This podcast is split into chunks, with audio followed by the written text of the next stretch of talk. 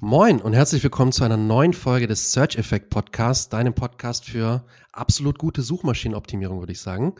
Mir gegenüber virtuell wie immer Jonas Tietgen von den WP Ninjas. Moin. Moin, Jonas. Und heute, wir hatten es angeteasert, ein absolut guter Gast, eine Gästin hat mir auch mal geschrieben bekommen per E-Mail. äh, wir sagen SEO-Expertin äh, von SEOcation, Vanessa. Hi. Hi, danke, dass ich da sein darf. Sehr gerne. Vanessa Wurst, komm, ich sag den Nachnamen mit, damit man da besser nochmal googeln kann, vielleicht in der, in der Folge danach. Genau.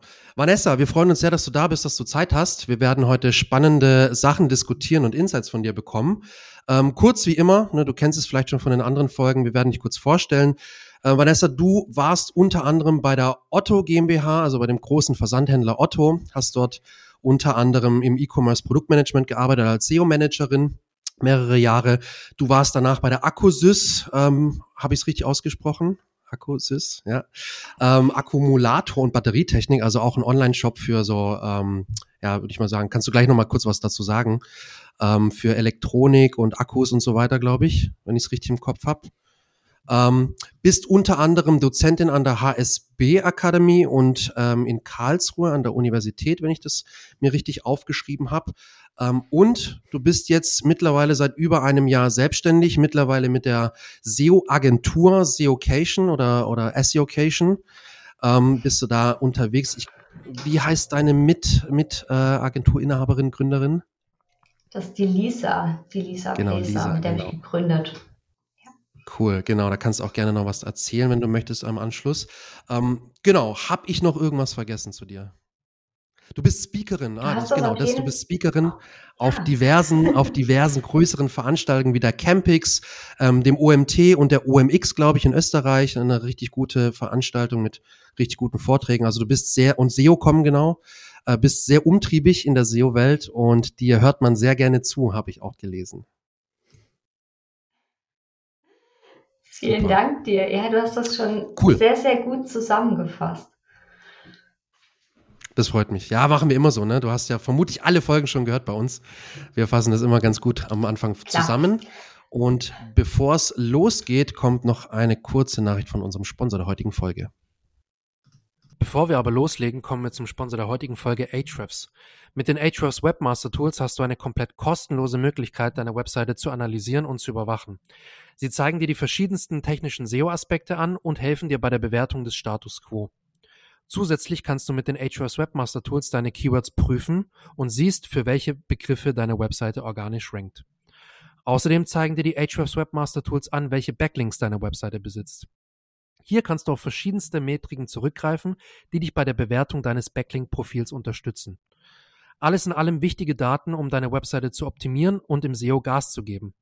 Um dir die Ahrefs Webmaster Tools zu schnappen, gehe einfach auf search-effekt.de slash awt oder klicke auf den Link in den Show Notes. Wie immer, äh, bei unseren Gastfolgen kommt natürlich die, die Eingangs-Eisbrecherfrage, nennen wir die immer. Äh, Vanessa, wie bist du eigentlich zum SEO gekommen? War das so ein geradliniger Weg oder bist du irgendwie durch, durch Umwege auf SEO gekommen? Bei den meisten ist es ja eher so ein bisschen verworrener Weg. Wie war das bei dir?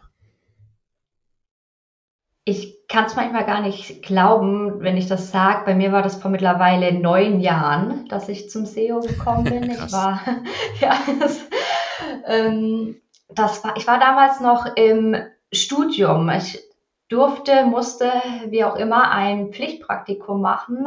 Damals im fünften Semester, also kurz vor der Bachelorarbeit. Ich habe in Karlsruhe Wirtschaftsinformatik studiert und habe überlegt, in welche Richtung will ich eigentlich gehen. Ich hatte davor noch nie etwas von SEO gehört und habe einfach mal geschaut, in welche Richtung kann es denn gehen und habe mich dann für ein Online-Marketing-Praktikum bei Otto beworben.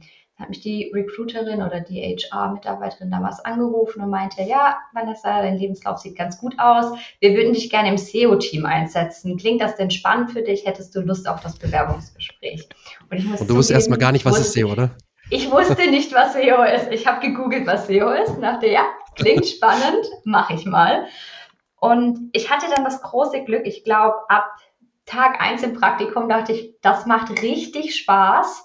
Ähm, das will ich machen. Also ich habe quasi mit meinem ersten Kontakt gemerkt, okay, das kann ich mir jetzt vorstellen, dass ich das auch für, äh, ja, für immer irgendwie machen möchte. Und durfte dann nach dem Praktikum nochmal zurück an die Uni und hatte danach das große Glück, äh, wieder zurück zu Otto zu gehen. Das Praktikum war damals auch schon ähm, im SEO-Team bei Otto und war dann dort insgesamt fünf Jahre als SEO-Managerin und habe so cool. eigentlich meinen Einstieg bekommen, ähm, ja, in SEO bekommen. Das ist ja cool. Normalerweise. Schon relativ direkt. Ja, und ja. vor allen Dingen, was ich richtig cool finde, das SEO hat ja dich gefunden, du gar nicht das SEO. Also SEO ja, hat dich schon genau. ausgewählt, ne? Ist ja auch cool. Mal die andere Richtung. Auch eine coole so ein bisschen wie bei mir. Ich ist ein ja? bisschen wie bei mir, weil ich habe auch im Online-Marketing damals angefangen und wusste auch noch nicht so wirklich, was SEO ist. Ich hatte es mal gehört und habe dann auch während meines ersten Jobs dann äh, gemerkt, okay, so allgemein Online-Marketing ist mir zu zu breit. Ich bin nicht der Ge Generalist und habe dann festgestellt, hey, das SEO klingt echt interessant. Also so ein bisschen wie bei dir, so okay, ja, klingt interessant, könnte man mal machen und dann immer so ein bisschen mehr rein und dann irgendwann dachte ich mir, ah, geil, SEO ist einfach cool. Das vereint alles irgendwie Kreativität, Zahlen, alles. Das sollten wir als neuen Slogan für unseren Podcast nehmen. SEO ist einfach cool. Finde ich super. das mache ich auf meinem LinkedIn-Banner. SEO ist einfach cool. Punkt. Richtig gut. Wir wollen heute ja mal über das Thema Split-Testing sprechen mit dir, Vanessa, weil du dich da sehr gut auskennst und wir haben bisher in unserem Podcast noch überhaupt nicht darüber geredet und sowohl Yannick als auch ich haben selber ja, extrem wenig wäre übertrieben. Wir haben eigentlich beide noch gar nichts in dem Bereich gemacht, wenn wir ehrlich sind. und deshalb, ich meine, Split-Testing ist für die meisten Menschen wahrscheinlich ein Begriff. Man testet verschiedene Sachen gegeneinander. Ähm, wie ist es denn aber in Bezug auf SEO? Kannst du mal so kurz einen Rundumschlag geben, was, was Split-Testing im SEO bedeutet? Ja, ich finde es super, dass du schon den Begriff Split-Testing wählst, weil meistens, wenn man von SEO-Split-Testing spricht, sagt man auch irgendwie SEO-AB-Testing und so ein klassisches AB-Testing ist ja am SEO gar nicht möglich. Also wenn wir jetzt herausfinden wollen, was bringt eigentlich eine Maßnahme, also um wirklich auch die, gezielt diese Maßnahme zu testen, können wir ja keinen jetzt, ich sag mal, klassischen AB-Test machen, den wir vielleicht aus der Conversion Rate Optimierung kennen, weil wir wollen mit Google zwei Varianten der gleichen Seite zeigen. Und genau deswegen müssen wir eben auf so einen Split-Test zurückgreifen, indem wir eben ähm, eine gewisse Menge an URLs selektieren und das in zwei Gruppen aufteilen. Und dann sind wir wieder in so einem Split-Testing, wo wir eben ja, eine Gruppe an URLs gesplittet haben, wo wir bei einer Hälfte dann die Änderungen durchführen. Also das, was wir uns überlegt haben, was ähm, wir testen wollen und eine zweite Gruppe haben, die unverändert bleibt. Das ist ähm, ein super Übergang. Wir haben dich im Vorhinein ja natürlich so ein bisschen gestalkt und äh, in einem der Videos, ich glaube, es war mit OMT, hast du darüber gesprochen. Jetzt sagst du auch endlich mal gestalkt. Ja, ich, ich, ja, du sagst ja immer, ich verfolge dich schon länger. Das finde ich ja immer so stalkerig, aber ich, ich sage jetzt einfach, wie es ist. Ähm, ich habe mir gestern Abend ein paar Videos angeguckt, damit ich vorbereitet bin, damit es hier mal ein bisschen professioneller wirkt. Ähm, oh. Und da hast du, da hast du gesagt, dass man 500 Seiten mindestens haben sollte, um so ein Split-Testing durchzuführen. Du hast das jetzt ja gerade schön erklärt mit den URLs beziehungsweise mit den Seiten und was macht man jetzt, wenn man weniger Seiten hat? Also ist Split-Testing erst möglich, wenn man diese, ich nehme jetzt mal die Zahlen, die du genannt hattest, diese 500 Seiten und 1000 Seitenbesucher pro Tag hat? Oder gibt es auch eine Option, dass man das für kleinere Websites wie meine oder auch für, für von, von unseren Hörern Seiten, die halt einfach kleiner sind, kann man da auch irgendwas machen? Ja, also generell sind das Richtwerte. Ich habe auch schon Tests durchgeführt, wo eben zum Beispiel diese 1000 organische Klicks am Tag, die die gesamte Grundgesamtheit, sowohl Test als auch Kontrollgruppe betreffen, nicht erfüllt wurden. Und wir mhm. hatten am Ende ein relevantes Ergebnis. Ich sage auch, man kann auch runtergehen bis 300 Seiten. Natürlich, je mehr, desto besser. Ich will das Ganze jetzt nicht irgendwie in einen Statistik-Podcast verwandeln. Aber was wir ja, woran Danke dafür für, im, im, Namen aller Hörer. ähm, was, woran wir uns vielleicht noch erinnern, das ist ja schwierig, irgendwie eine Aussage zu treffen, wenn wir das Ganze jetzt mit fünf Seiten testen, wo wir sagen, wir haben irgendwie zwei in der Testgruppe, drei in der Kontrollgruppe. Ähm, oder wir haben nur sehr, sehr wenig Traffic, weil dann ist jeder zusätzliche Klick kann ja durch Zufall entstanden sein und wir brauchen eine gewisse mhm. Menge, um eine Aussage zu treffen. Ist das Ganze jetzt durch Zufall entstanden oder liegt es tatsächlich an der Maßnahme? Und je mehr Daten wir haben, desto wahrscheinlicher wird es eben, dass das Ganze nicht durch Zufall entstanden ist. So grob das heißt, runtergebrochen. Deswegen, es sind Werte, an die man sich halten sollte. Aber wenn man da jetzt knapp drunter oder drunter liegt, drüber sowieso in Ordnung, dann, ja, dann macht auf jeden Fall Tests. Aber wenn man jetzt, ja, eine Mini-Landing, äh, eine Mini-Domain hat mit drei Landing-Pages, dann, ja, ist es nicht geeignet. Dann braucht es andere Methoden, um die Maßnahmen nachzuvollziehen oder zu testen. Das heißt, ich würde es jetzt mal ums äh, mal in ein Praxisbeispiel umzuwandeln, äh, sagen, bei einer Website wie meiner mit 250 Ratgebern drauf macht Split-Testing so gesehen wenig Sinn, ähm, weil vielleicht auch Ratgeber die falsche, vielleicht auch die falsche Art von Seite ist, um zu testen. Das wäre dann nämlich die nächste Frage, ähm, wo wir gut hinkommen. Kannst gern dazu noch was sagen, wenn du möchtest. Du schüttelst Kannst du halt auch gern widersprechen, weil ich glaube, kein Sinn stimmt so nicht, oder? Nee, ich würde es tatsächlich anschauen. Also wenn du mit deinen Ratgebern, also ich gesagt, so mindestens 300, bei 250 ja, dann liegen wir eigentlich drunter. Ähm, heißt, ich meine, was ist das Schlimmste, was uns passieren kann? Wir machen einen Test und wir kriegen keine, wir kriegen keine Aussage dafür. Wir haben statistisch nicht signifikantes Ergebnis. Wenn du jetzt auf deinen 250 Seiten aber monatlich keine Ahnung, 10.000 organische Klicks hast, dann liegst du ja bei der zweiten Voraussetzung deutlich drüber. Ich würde sagen, dann können wir das trotzdem probieren. Dann ähm, ist auch die Wahrscheinlichkeit hoch genug, dass wir am Ende ein ja, aussagekräftiges Ergebnis bekommen. Und ja, auch bei Magazinseiten kann man Tests durchführen. Also ich sage immer, wir können fast alles testen, was wir SEO-seitig an Ideen haben sei es technische Anpassungen, inhaltliche Anpassungen, Anpassungen in den Snippets, wie auch immer. Es wird schwierig bei interner Verlinkung oder generell bei Anpassungen, die auch Auswirkungen auf viele andere Seiten haben. Weil in dem Moment, in dem ich viel in der internen Verlinkung anpasse, hat es Auswirkungen auf der Seite, wo die Verlinkung stattfindet, die Seite, die verlinkt wird und das Ganze dann aufzutrennen zwischen Test- und Kontrollgruppe, dann wird es eher kritisch mit eben äh, diesem Modell. Aber ansonsten, klar, wenn du in deinem Ratgeber jetzt testen willst, was bringt es, wenn du mehr Bilder einbindest, SEO-seitig, dann kannst du das auch testen. Ja, wichtig auch nochmal als weitere Voraussetzung ist, dass du es halt ändern kannst und dass das das gleiche Template ist. Also bleiben wir mal bei dem Beispiel, du möchtest Bilder in deinen Ratgebern einbinden, dann musst du diese Möglichkeit halt bei all diesen Seiten haben. Also das hm. sollte das gleiche Template haben und du muss technisch diese Anpassung auch durchführen können, natürlich.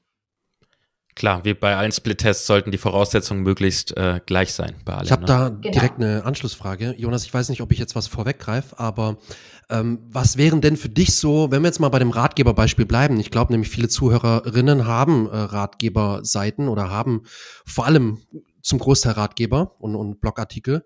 Ähm, was wäre denn für dich jetzt so, wenn du jetzt an Split-Testing denkst, so die, die ersten ein, zwei, drei Sachen, die du da immer testen würdest? Also sowas wie Titel oder, oder eine Einleitung, Bilderanzahl oder sonst was. Was, was sind denn für dich so die krassen oder die, die richtig guten Tests im, im Bereich Split-Testing? Also generell sollten wir nicht testen des Testens Willens, weil wir jetzt vielleicht einen Podcast gehört haben, wo es um Split-Testing geht und wir denken, ja geil, jetzt testen wir einfach mal sondern wir führen ja Split-Tests durch, um das, diese Ideen, die wir haben, auch zu monitoren und zu sagen, welche Auswirkungen hat das. Also wovon ich wirklich abraten würde, ist zu sagen, ich suche mir jetzt irgendwie ein Thema, nur Hauptsache, ich kann Split testen, weil ich mir das als Maßnahme mit aufgenommen habe. Nee, das ist für mich der falsche Weg, sondern wir haben ja. ähm, eine Strategie, wir haben Maßnahmen, die wir geplant haben und wir wollen schauen, was bringt das Ganze, weil alles, was wir uns überlegen, egal wie viele Jahre wir im SEO sind, egal was unsere Erfahrung ist, kann halt einen positiven Effekt haben, kann aber auch einen negativen Effekt haben und wir wollen vielleicht schauen, was bringt das Ganze. Deswegen würde ich so diesen Ansatz nicht wählen. Natürlich kann man sagen, okay, den ersten Test, den man jetzt macht, da möchte man vielleicht auch mit etwas arbeiten, wo man sich sehr sicher ist oder wo man die Änderungen einfach durchführen kann, gerade wenn man vielleicht irgendwelche Einschränkungen hat, ähm, weil man vielleicht auf Entwicklerressourcen zurückgreifen muss oder wie auch immer. Und ich sage jetzt mal, die meisten SEOs können, wie sie wollen, Title und Description ändern und können ihre Snippets gestalten, sind da super frei und haben wenig Abhängigkeiten. Mhm. Deswegen ja, klar, damit, das ist ein guter Einstiegstest, sagen wir es mal so, einfach weil man häufig sehr losgelöst ist eben von ähm, anderen Personen, Abteilungen, wie auch immer. Aber das heißt jetzt nicht, dass jeder mit einem Snippet-Test starten sollte. Was würdest du denn sagen, sind die, ich meine, du hast ja schon viele Split-Tests begleitet und durchgeführt. Was sind die Sachen, die die größten Ergebnisse bringen? Ich meine, am Ende trackst du ja vermutlich habe ich auch wieder, klingt jetzt langsam so richtig stalkerisch, äh, in einem der Videos gehört, du trackst ja nicht so oberflächliche Metriken nur wie Impressions oder Klicks, sondern es geht dir ja am Ende auch um die Sachen, was wir auch hier im Podcast oft ansprechen, dass es im SEO nicht um diese nur Vanity Metrics geht, sondern eben dann am Ende auch um Conversions, um Eintragung, Opt-ins, Käufe, was auch immer. Was sind so die Dinge in deiner Erfahrung, welche, welche Sachen testet ihr, die die größten Ergebnisse bringen bei euren Zielen? Ja, also tatsächlich bei so einem SEO-Split-Testing, da schauen wir auf die SEO-KPIs in Form von Klicks in den meisten Fällen, also wie verändert sich der Traffic. Ähm, wenn man dazu dann nochmal einen Conversion-Test machen möchte, dann kann man das natürlich machen, beziehungsweise ich würde immer sagen, wir schauen, wie, wie hat sich der Traffic verändert, was hat das Ganze gebracht und wir gehen danach nochmal tiefer in die Analyse ähm, und schauen, was hat sich noch verändert auf der Seite, gibt es irgendwelche Ausreißer, ist da irgendwas Besonderes passiert. Jetzt aber, wenn wir rein an den SEO-Test denken, dann schauen wir uns tatsächlich, wie hat sich die KPI des Traffics auf die Seite verändert. Weil ich sage gut, unser Ziel ist es, ja, ein Ziel kann es sein, Traffic auf die Seite zu bringen, wenn wir vielleicht in einem Branding-Kontext unterwegs sind, aber in den meisten Fällen ist das nicht unser endgültiges Ziel, aber es ist eine Voraussetzung, um unser Conversion-Ziel zu erreichen. Und deswegen schauen wir hier in erster Linie auf die Veränderung des Traffics. Und dann ist es total unterschiedlich, was etwas gebracht hat. Ne? Ähm, also von Seite zu Seite. Wir haben gleiche Tests oder sehr, sehr ähnliche Tests durchgeführt auf unterschiedlichen Seiten, die von kein Effekt zu positiv oder negativen Effekt geführt hat. Also sehr ähnliche Änderungen. Und es bleiben wir einfach mal bei dem äh, Snippet-Test, weil es ähm, relativ einfach ist, wie gesagt, auch durchzuführen, ähm, wo wir ja fast gleiche Anpassungen gemacht haben, wo wir mit so preissensiblen Sortimenten gespielt haben, Aktionen beworben haben in den Snippets oder auch mal angereichert haben, dass es ähm, günstig ist, wie auch immer. Und das hatte bei dem einen hatten wir mal günstig entfernt aus dem Snippet und das hatte einen negativen Effekt. Also es war gut, dass das vorher drin war. Und bei den anderen haben wir es mit aufgenommen und das hatte auch einen negativen Effekt. Bei denen war es eben besser, dass es ähm, draußen war. Also was ich immer spannend finde, ist, dass man eben auch sieht bei so Anpassungen, wo man denkt so, ja, komm, Snippets, das ist mal schnell gemacht und klar gehört irgendwie zu den mhm. Basics mhm. dazu. Aber was da wirklich passieren kann, wenn man das irgendwie ähm, schlecht macht, auch was für einen negativen Effekt das haben kann, gerade auf die Klickrate, aber auch was da für ein Hebel dahinter ist, ne? weil es ist der erste Eindruck und der erste Eindruck zählt nun mal, ähm, dass man das auf jeden Fall nicht vernachlässigen sollte, aber auch wirklich Content-Anpassungen auf der Seite, ne? Content entfernen, Dinge im Content hinzufügen und das ist einfach von Seite zu Seite unterschiedlich, deswegen betrachten wir im, im SEO ja auch jede Seite einzeln sagen nicht, ähm, wir machen alles überall gleich. Das ist, das ist auch super, das mal so aus der Praxis zu hören. Sorry, Janik, du darfst gleich. Ja, ich ja, wollte nur, ich, ich habe gar keine Frage, sondern ich finde das so spannend, das zu hören, weil das ähm, einfach ein super Grund ist, warum man nicht glauben sollte, dass man alles weiß. Also man sollte das sowieso nicht, aber ich kenne viele SEOs ähm, und auch Agenturen, die sagen, ja, wir machen das nach unserem Schema, das ist etabliert und das funktioniert. Und ich denke mir mal, es ist so individuell, was, was die Suchen angeht, was die Seite angeht, was die Nutzer angeht, die etwas suchen. Da kann man nicht nach Schema F arbeiten bei, ich würde mal sagen, einem Großteil der Dinge, natürlich so ein paar Basics. Aber das ist einfach ein schöner Punkt für alle, die glauben, ha, ich mache bei meinen Snippets einfach, nehmen wir ein kleines Beispiel im Title Tag, immer die Brand mit rein weil das funktioniert immer. Das habe ich bei meinen Projekten immer gemacht, das ist super. Du weißt es erst, wenn du es getestet hast. Und ähm, das ist dann super, solche Erfahrungen zu hören, weil das beweist eben genau das, was wir ja auch im Podcast oft sagen. Nur weil man glaubt, etwas zu wissen, heißt es nicht, dass es so ist. Und Testing ist da unfassbar wichtig. Janik, ich habe dir das Wort abgeschnitten. Ja, ich wollte im Endeffekt mehr oder weniger dasselbe sagen, nur in anderen Worten und hatte aber tatsächlich auch eine Anschlussfrage. Äh, Vanessa, du hattest gesagt, ja, ähm, es kam teilweise raus, ne, positiv oder auch negativ, ne? Ähm, daran anknüpfen, wie bestimmst du denn oder was ist dann, wie, wie findest du heraus, dass ein Test entweder positiv oder negativ war oder ist. Oder sogar gibt es äh, Tests, die auch, äh, man sagt dann in der Statistik, nicht signifikant sind oder waren, wo man halt gar nicht sagen kann, okay, was hat die Änderung letztendlich gebracht? Hat sie überhaupt was gebracht? Ähm, wie bestimmst du das? Wie macht ihr das? Also es gibt verschiedene Möglichkeiten, diese Tests auszuwerten. Also wir haben ja eben drüber gesprochen, wir haben eine Grundmenge an URLs, die wir aufsplitten und bei einem Teil führen wir dann eine Veränderung durch. Also hier gibt es erstmal so in der Vorbereitung den Punkt, dass wir sagen, diese Test- und Kontrollgruppe brauchen eine recht hohe Korrelation. Also wir müssen erstmal die Daten so vorbereiten, dass wir die später auch ähm, auswerten können, sinnhaft, weil. Wenn das alles irgendwie irgendwie funktionieren wir unsere Daten nicht einmal ähm, angeschaut haben, dann wird es auch schwierig, den Effekt am Ende zu bemessen. Und dann gibt es Tools wie zum Beispiel ähm, Search Pilot oder es gibt ähm, von Write ein AB-Testing-Tool, was integriert ist. Die kann man nutzen. Man kann sich das Ganze aber auch selbst aufbauen. Und das ist was, was wir immer ganz gern gemacht haben. Das kann man in RStudio machen und da gibt es ein Modell, das nennt sich Causal Impact, das ist von Google. Da muss man auch gar nicht der Techie schlechthin sein, sondern der Quellcode ist in GitHub und es gibt äh, zum Glück ganz viele Erklärvideos, wie man sich das Ganze dann auch aufbauen kann.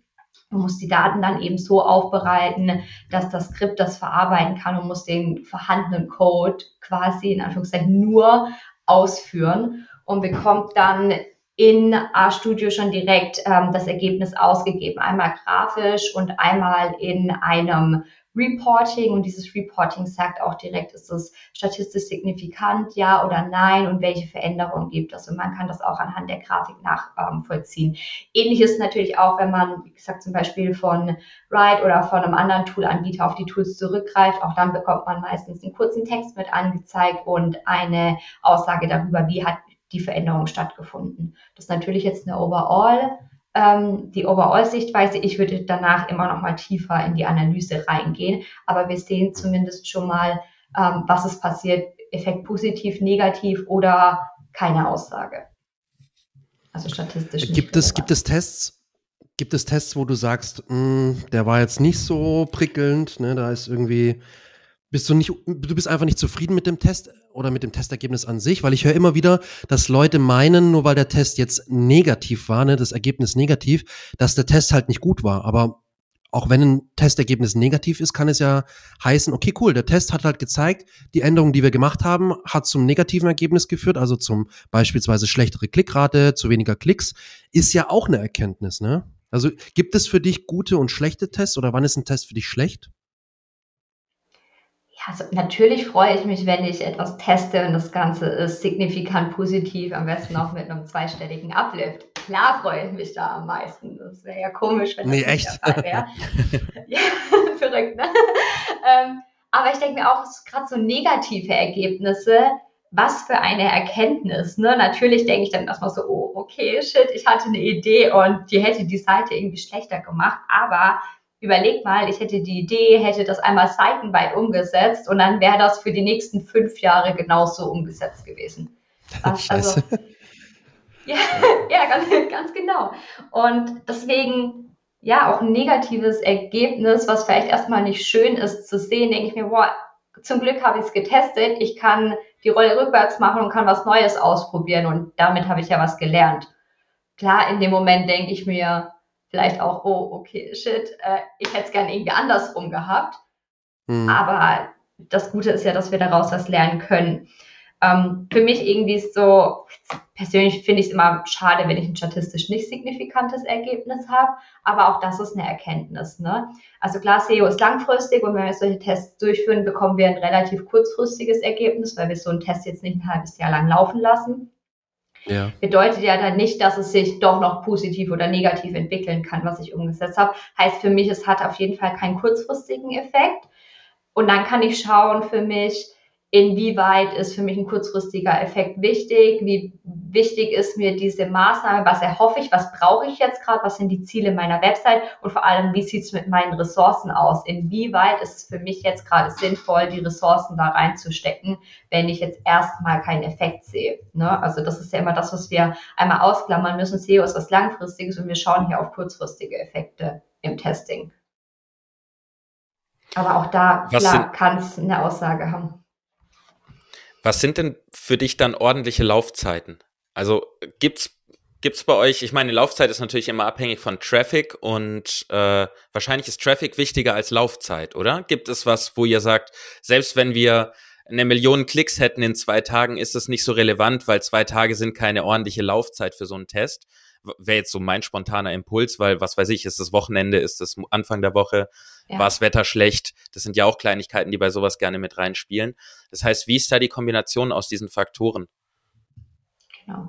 Also ich würde es immer mindestens eine Woche laufen lassen. Das Gute ist, dass sowas wie Wetter war schlecht oder irgendwelche andere Dinge passieren, hat ja zum Glück immer Auswirkungen auf Test- und Kontrollgruppe. Ähm, deswegen wird ja sowas ausgehebelt, deswegen machen wir das ja mit ähm, dem Split. Aber ich würde schon sagen, eine komplette Woche sollte mindestens laufen. Ich bin meistens so neugierig, dass ich das erste Mal nach wahrscheinlich nicht mal einer Woche reinschaue oder spätestens das erste Mal die erste, äh, die, nach einer Woche die erste Auswertung mache, einfach um zu sehen, was passiert. Und ich denke mir auch immer, wenn es halt super negativ ist, ja, und wenn es halt irgendwie super negativ ist oder irgendwie ein großer Effekt ist, dann möchte ich das ja auch schnell irgendwie sehen. Ne? Ähm, ich würde sagen, die meisten Tests kann man nach ungefähr zwei, drei Wochen abschließen. Ich würde aber auch sagen, länger als sechs Wochen würde ich es nicht laufen lassen, weil A, die Wahrscheinlichkeit, dass dann noch groß was passiert, ist sehr unwahrscheinlich. Und B, sind es dann halt auch sehr viele Störvariablen, die immer mit dazukommen, sodass, also wir wollen ja eine Aussage, dass der Effekt wirklich an der Maßnahme liegt und nicht an irgendwelchen anderen Dingen, die drumherum noch passierten. Deswegen länger als sechs Wochen ist es eigentlich nicht sinnvoll, sowas laufen zu lassen. Ist es schon vorgekommen, das kommt mir jetzt gerade so in den Kopf, dass du, weil du hast ja diese SEO-Krankheit, die wir alle haben, dass wir viel zu oft unsere Rankings checken oder in dem Fall viel zu oft die Ergebnisse von so einem Test checken. Äh, ich glaube, das machen wir alle. Ja. Ähm, ist es schon vorgekommen, dass du dann nach zwei Tagen gesehen hast, obwohl zwei Wochen geplant waren, dass das Ergebnis äh, grauenhaft war? Also sagen wir mal irgendwie 50 Prozent schlechter als die Kontrollgruppe. Äh, ist es da dann schon vorgekommen, dass du gesagt hast, oh shit, eigentlich sollten wir das Ding abschalten? Wir verlieren hier ja auch einen Haufen Traffic, weil das ist ja nicht nur ein Test, da läuft ja ein Business im Hintergrund. Mhm. Ähm, und, und brecht ihr sowas dann auch ab? Gibt's dafür dann eine Metrik, wo ihr sagt, boah, also wenn es schlechter als x Prozent ist, brechen wir wirklich ab? Oder sagt ihr, gut, äh, Arschbacken zusammenkneifen, Tee holen und abwarten?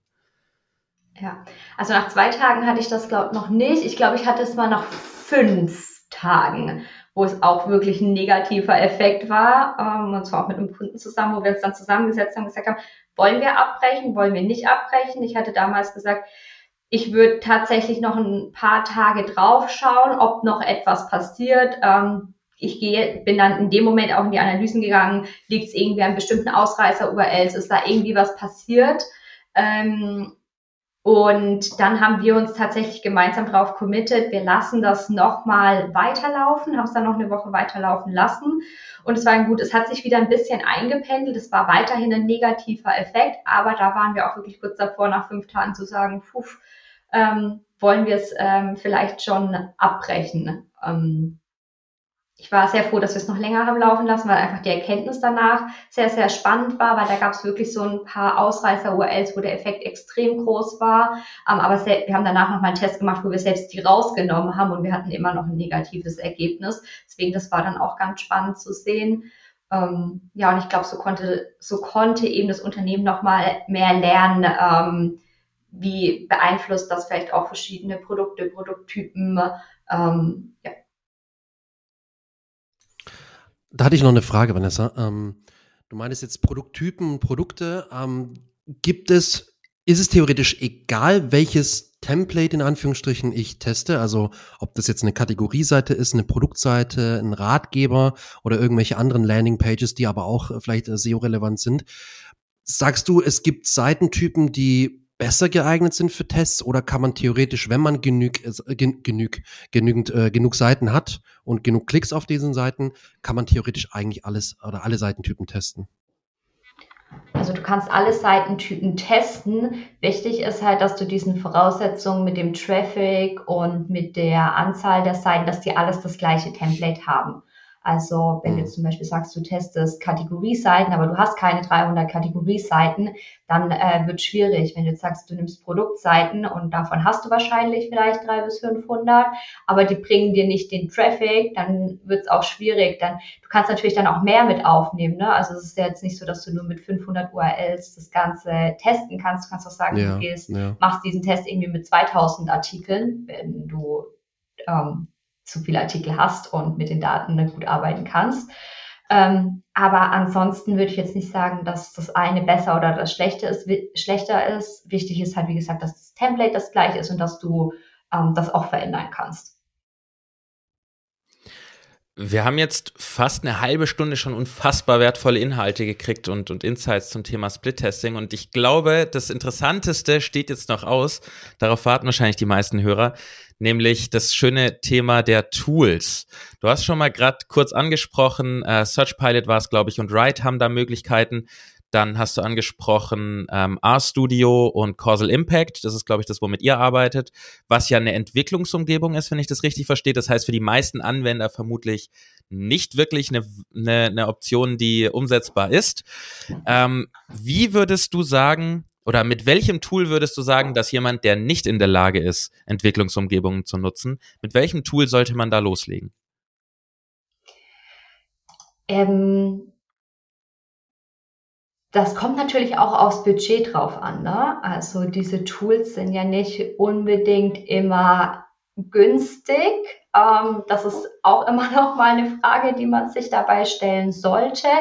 Wenn ich jetzt ähm, eh ein Tool davon im Einsatz habe, also ähm, klar, Split Signal oder Search Pilot haben wahrscheinlich die wenigsten im Einsatz, aber wenn ich zum Beispiel Write als SEO-Tool eh im Einsatz habe und ich sage, ich kann mir das nicht selbst aufbauen, mhm. dann bleib bei dem Tool. Ne? Ähm, dann, äh, also ich würde sagen, einfach mal ausprobieren, Kosten einmal checken. Ähm, ist teilweise aber auch so, dass es Wartelisten gibt für diese Tools, weil zum Beispiel die nur genutzt werden mit einer ähm, Betreuung seitens ähm, des Tool-Anbieters. Ähm, man kann aber auch, wie gesagt, das selbst aufbauen. Also man muss, ich, ich bin auch keine Entwicklerin. Ne? Ähm, man kann es auch einfach mal äh, versuchen. Das geht natürlich auch, aber ansonsten greift darauf zurück, was ihr sagen könnt, was von Preis-Leistung am besten zum Unternehmen passt. Das heißt also, Ride ist ja, glaube ich, eine Enterprise-Lösung, bei der man ähm, auch nicht einfach buchen kann, wenn ich das richtig im Kopf habe. Bei Doch. SEMrush, du hast Split, äh, wie heißt Split Signal, heißt es, glaube ich, von denen, das von SEMrush. Das ist, glaube ich, auch ein Enterprise-Modell, wo man nicht einfach reinkommt, sondern warten muss. Zumindest ist das mein letzter Stand. Die sind ja auch noch in genau. der Beta. Genau. Ähm, das sind jetzt alles Enterprise-Lösungen und klar, ist schön, wenn man die hat und nutzen kann. Ähm, ja. R-Signal ist in dem Fall, wenn du sagst, das kriegt man auch so hin. Ich denke, auch in Zeiten von ChatGPT kann man sich da ja auch echt ja. gut helfen lassen, wie man sowas einrichtet. Ja. Wir verlinken das natürlich übrigens in den Show Notes, ähm, RStudio und Causal Impact. Ja. Äh, beides kostenlos, wenn ich es richtig weiß. Genau, es ist beides kostenlos. Es gibt noch Split Signal. Ähm, mit denen war ich mal im Austausch, aber ich muss sagen, dass, äh, also da war, das war zum Beispiel etwas, was ich gesagt habe, das ist preislich halt relativ hoch und deswegen war es für uns damals auch gar nicht spannend zu sagen, man mhm. testet das. Ne? Und da gibt es aber auch sehr hohe Voraussetzungen. Also da wird zum Beispiel auch im Vorfeld gecheckt, wie viel Traffic macht deine Domain und so weiter. Also die selektieren auch vorher, ist es relevant für deine Seite oder nicht. Was ich auch ganz gut finde, dass sie dir nicht einfach ein super teures Tool verkaufen. Ja, ja. Ähm, genau. Aber man ja, könnte das sind so drei Tools, die ich kenne und auf die man zurückgreifen kann.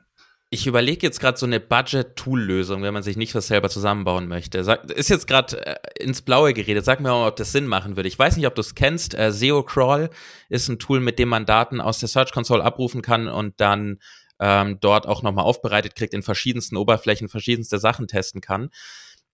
Kann man sich, da könnte man sich doch praktisch auch einen Split-Test selber aufbauen, indem man einfach gewisse URLs zusammen ähm, in einen Tracker packt und andere URLs als Kontrollgruppe in einen anderen Tracker packt und das dann nach einem gewissen Zeitraum vergleicht, oder? Ähm, ich muss sagen, ich kenne das Tool tatsächlich nicht. Und was wir ja nicht machen, ist das einfach zu vergleichen, sondern da finden ja auch wirklich äh, Signifikanztests statt, ähm, beziehungsweise das sind ja komplexe Modelle dahinter, die nicht einfach nur Test gegen Kontrollgruppe legen. Was mir gerade einfällt von Wright, das ist, ähm, darauf kann man auch aber man kann auch auf das AB-Testing einfach zugreifen, wenn man ein Write-Konto hat. Also das ist nicht unbedingt eine Enterprise. Ah, okay. Lösung. Super. Genau. Ja, ja. so hatte ich es auch gesehen. Genau, ja, sorry, da habe ich eben was Falsches gesagt gehabt.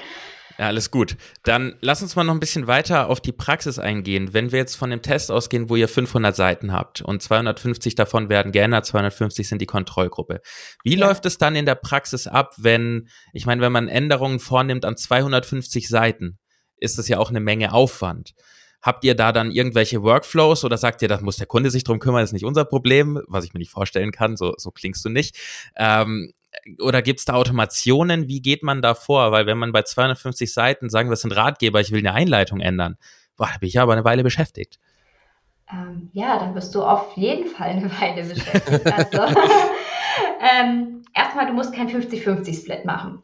Das ähm, mhm. ist das erste, wenn du mit 500 URLs testest, dann ähm, kannst du auch schauen, dass du ähm, nur ein Bruchteil sozusagen des Ganzen einmal aufteilst. Also das, ähm, also es gibt immer noch eine ähm, gewisse Menge, die in deine Testgruppe mit rein muss an URLs, aber es muss keine 50-50 Aufteilung sein. Das ist schon mal das Gute.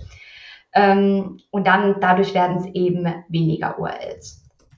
Ähm, die Änderung, die musst du durchführen. Das hängt aber natürlich mit an den Prozessen ab. Wenn der Kunde jetzt sagt, der Kunde kann das nicht alleine durchführen, dann unterstützen wir natürlich auch, inwieweit kann man vielleicht auch mit KI arbeiten und so weiter. Aber ja, die Änderung muss durchgeführt werden. Ähm, die hängt dann auch von jeder Seite immer davon ab, wie schnell man das machen kann, sei es Ressourcen, sei es Template und so weiter.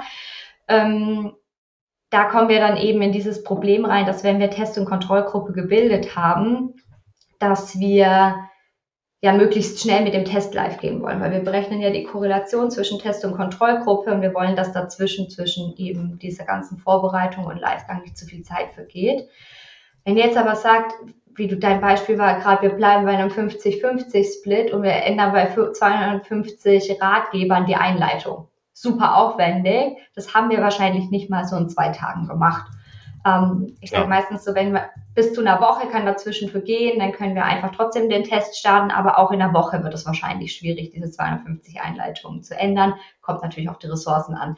Dann würde ich sagen, nimm dir die Zeit, mach's lieber ordentlich, so wie du das auch testen willst aber geh dann noch mal kurz einen Schritt zurück und ähm, reicher die Daten in deiner Vorbereitung noch mal an, wo du Test- und Kontrollgruppe dir angeschaut hast ähm, und berechne noch mal die Korrelation neu mit eben diesen Daten, die dazugekommen sind, einfach um Nummer sicher, auf Nummer sicher zu gehen, dass deine Datengrundlage auch passt.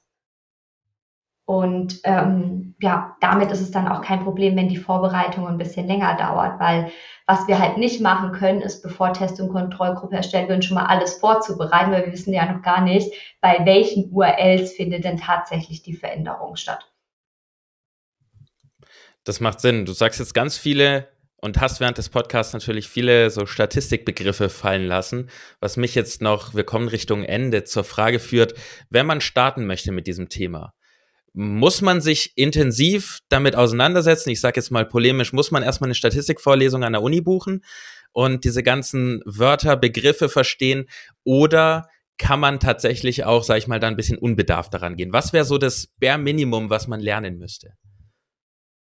Ja, also ich würde jetzt nicht sagen, dass man ähm, Statistik studiert haben sollte ähm, oder muss, um diese Tests durchführen zu können. Wenn ich jetzt allerdings gar kein analytisches Know-how habe und keinen Spaß daran habe, mich mit Zahlen zu beschäftigen, dann ist also das so wie Jonas. hey, hey, hey, hey das vorsichtig. Das stimmt, das stimmt. Das konnte ich mir nicht verkneifen, sorry. Aber das sorry. stimmt nicht, weil ich kann mit Zahlen zwar nicht umgehen, wenn ich keinen Taschenrechner vor mir habe, aber ich liebe Analyse und Analytics. Also da alles kannst gut. du jetzt hier, musst du aufpassen, mein Lieber. Sorry, dass ich unterbrochen habe, Vanessa, aber das konnte ich mir nicht verkneifen. Du, alles gut, alles gut.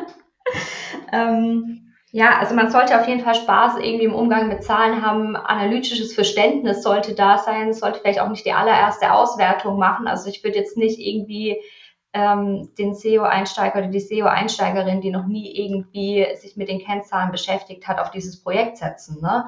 Ähm, sondern ja, einfach da ein bisschen so Zahlenaffinität wäre sehr sinnvoll und sich einmal damit auseinandersetzen, was bedeutet das jetzt eigentlich, wo sollte ich nochmal tiefer reingehen, wenn ich Analysen mache. Ähm, und dann ist das auch in Ordnung. Ich würde jetzt nicht sagen, dass das statistische Modell dahinter verstanden sein muss. Also nee, muss es wirklich nicht, weil ähm, wir Puh, wollen das jetzt nicht unbedingt weiterentwickeln oder was auch immer neu aufbauen, sondern wir wollen das nutzen. Und damit müssen wir einfach nur mal verstehen, was passiert. Ähm, und was machen wir mit dem Ergebnis? Also was bedeutet das für uns? Wir müssen in der Lage sein, das zu interpretieren, was äh, dieses Tool uns ausgibt. Das ist schon mal sehr beruhigend. Janik, dort ist, glaube ich, noch eine Kleinigkeit. ja, und zwar, ich hatte es vorher vergessen zu fragen. Ne? Wir haben jetzt sehr viel auch in, in dem OMT-Podcast oder in dem Video, was der Jonas angeguckt hat, hattest du ja auch immer wieder gesagt, mit Klicks, Klicks hier, Klicks da, ne? Ähm, gibt es auch zum Beispiel sowas wie Engaged Sessions jetzt mit, mit GA4 oder irgendwie sowas, was ihr dann zum Beispiel auch in Tests ranzieht? Oder testet ihr eigentlich in den überwiegenden Fällen zum Beispiel jetzt die Klicks aus der Search Console? Genau. Also ich teste ähm, mit Klicks aus der Search Console. Ich weiß, dass man in anderen Tools, die wir eben auch genannt haben, zum Beispiel auch mit ähm, den Impressions oder so testen kann. Ich teste vorwiegend ähm, oder ausschließlich eigentlich mit ähm, Klicks, gehe aber in meiner Analyse danach auf die anderen KPIs ein, die für mich relevant sind, okay. weil ich mir eben auch die Veränderungen anschauen möchte. Ja, ja, okay, cool. Vanessa, gibt es irgendetwas, was wir vergessen haben zu fragen? Irgendetwas, wo du sagst, das sollte man, wenn man sich um SEO-Split-Testing kümmern möchte, das sollte man wissen, das sollte man schon mal gehört haben? Haben wir irgendwas vergessen, was du gerne hinzufügen möchtest? Oder willst du sonst noch was hinzufügen? Ähm, ich glaube, ihr habt schon echt viel gefragt, was für mich auf jeden Fall wichtig ist, dass man sich wirklich mal mit, ausführlich mit dem Thema dann auch beschäftigt, dass man nicht einfach nur testet, das Testens Willens, ähm, hatte ich ja eben schon gesagt, und dass man sich dann einfach mal traut, weil man kann ja nichts falsch machen. Ich sage immer, das Schlimmste, was passieren kann, ist dann hat man halt einen nicht signifikanten Test, beziehungsweise wenn ich mich nicht damit auseinandersetze, dann ähm, habe ich Testergebnis, was falsch ist, weil ich mir nicht irgendwie ähm, eine ordentliche Datengrundlage gemacht habe. Deswegen bereitet euch einmal gut vor, ähm, arbeitet euch in das Thema ein und vor allem nehmt euch ausreichend Zeit für die Vorbereitung. Ich weiß, man muss da viel mit Daten hin und her und so weiter, aber die Grundlage ist im Endeffekt das, worauf das Testergebnis aufbaut. wenn die Datengrundlage falsch ist oder unvollständig, wie hat man dann ein richtiges Testergebnis. Deswegen da auf jeden Fall Zeit investieren, auch wenn das am Anfang vielleicht ein bisschen länger dauert, als wenn man geübt ist. Hast du da Warte. gute Tipps? Sorry, äh, Janik, ja, ja, hast du da gut. gute Tipps ähm, zum Reinarbeiten? Irgendwelche Quellen, die man sich angucken kann? Ähm, also ich arbeite immer, also ich äh, lasse mittlerweile auch Test- und Kontrollgruppe zum Beispiel mit ChatGPT erstellen, mit der Advanced Data Analysis von ähm, GPT-4. Ich vertraue aber dem nicht, was da einfach ausgegeben wird, das war noch nie falsch, aber ich kontrolliere immer alles. ähm, also ich mache halt immer Doppelchecks, ich berechne die Korrelation nochmal nach mit Excel-Formeln und so weiter. Also ähm, mhm. lieber mache ich einen Check zu viel, ähm, und dann habe ich auf jeden Fall die Sicherheit, dass das Ganze auch passt. Ansonsten, ich habe ähm, auch einen Artikel für einen UMT zum Beispiel geschrieben, da ist das auch nochmal Schritt für Schritt erklärt. Aber da kann man sich so ein bisschen. Können wir auch verlinken. Anwenden, zum Beispiel. Janik, ich habe dich gerade abgeschnitten. Ja, genau. Mir kam noch spontan was zum Schluss. Ne? Wir haben jetzt die ganze Folge über Testing gesprochen. Hier muss man kontrollieren, da muss man erstmal testen und so weiter. Jetzt die Frage an dich, Vanessa. Ich meine, ihr habt ja eine, eine, eine SEO-Agentur. Macht ihr noch Maßnahmen, ohne vorher zu testen? Das ist vielleicht jetzt eine blöde Frage, aber man könnte jetzt den Eindruck gewinnen, hey, ich sollte ja eigentlich gar nichts mehr im SEO machen, äh, ohne vorher mal einen Test durchzuführen, so einen Split-Test, ähm, damit ich mir nichts kaputt mache. Aber muss man ja eigentlich nicht, oder? Man muss ja jetzt nicht anfangen, alles zu testen. Ich hatte jetzt kurz Angst, dass du noch ein Fass aufmachst und fragst, ob sie KI nutzen und was sie von KI im SEO Um Gottes Willen. Gehen wir noch mal eine Stunde. Ähm, Ähm, nein, man muss natürlich nicht jede Maßnahme testen. Also klar, man kann das machen, wenn man das möchte und gerade vielleicht auch bei neuen Dingen, die man ausprobiert, aber es ist auch in Ordnung, wenn man einfach so Dinge umsetzt, vor allem welche, die ähm, länger dauern. Wenn ich die Möglichkeit habe zu testen, dann sollte ich das natürlich auch machen. Und klar, ich ähm, setze auch mit äh, meinen Kunden oder Kundinnen Dinge um, die nicht getestet sind, weil wir haben es eben auch bei den Voraussetzungen gehört, nicht bei jeder Seite kann man A testen und ja. manchmal klappt das auch von den Kapazitäten und von den Ressourcen her nicht. Dann ist es natürlich auch umso wichtiger, ein ordentliches Monitoring zu haben. Das ist jetzt auch nochmal ein ganz anderes Thema, aber SEO-Monitoring zu analysieren, das ist tägliches Doing. Und ich würde sagen, SEO-Testing ist eben ein Teil davon. Okay, cool. Ja, fürs Monitoring können wir dich ja nächstes Jahr nochmal einladen. Machen wir. und, und eine Folge zur KI. Jetzt hör auf, komm. Ja, Vanessa, vielen, vielen Dank von unserer Seite. Das war sehr erhellend. Ähm, auch ich denke für Yannick und mich, nicht nur für unsere Hörer, weil wir auch mit, mit dem Split-Testing noch nicht so viel, nein, stimmt ja, nicht, noch nichts gemacht haben. Ist ja auch ein Thema, das man, mit dem man sich eigentlich nicht so wirklich bisher beschäftigt hat. Oder viele SEOs, ne? Auch die SEO-Szene beschäftigt sich ja momentan noch nicht so krass mit Split-Testing. Es ist, ist auch nicht so sexy, wie über irgendwelche coolen Trends zu sprechen, ne? Und über irgendwelche coolen KI-Tools auf LinkedIn. Oder wir haben 50 Blogbeiträge erstellt und jetzt haben wir 5000 Prozent mehr Klicks. Das wäre wieder ein cooler Post, ja. An dieser Stelle, Vanessa, wo können Leute dir folgen oder wo möchtest du, dass Leute dir folgen? LinkedIn, eure Website, du darfst gerne mal alles raushauen. Ja, LinkedIn auf jeden Fall super. Ähm, gerne mich anfragen. Ich freue mich auch über jeden Austausch, auch wenn es Fragen gibt zu SEO-AB-Testing oder SEO-Split-Testing, anderen SEO-Themen. Ähm, ja, gerne auf mich zukommen. Ich freue mich immer über den Austausch. Könnt euch auch äh, per E-Mail über die Website, wie auch immer bei mir melden. LinkedIn ist aber meistens eine ganz gute Anlaufstelle.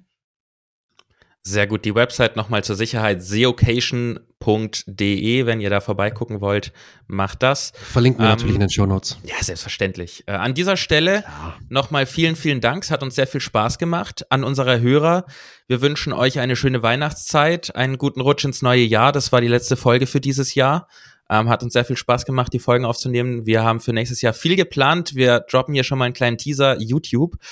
Ähm, mehr sagen wir dazu noch nicht, aber ich glaube, es ist auch sehr offensichtlich, was passieren wird. In diesem Echt? Sinne. Was? in diesem Sinne, ich sag dazu nichts mehr. In Wie diesem bitte? Sinne sag ich vielen Dank, ähm, eine schöne Ruhe, ruhige Zeit, einen schönen Urlaub. Yannick, du hast wie immer die letzten Worte und Vanessa an dich nochmal vielen, vielen Dank. Ja, vielen Dank, Vanessa, dass du da warst. Hat uns sehr Spaß gemacht. Ja, ich sag jetzt auch nochmal schöne Weihnachten und tschüss einfach.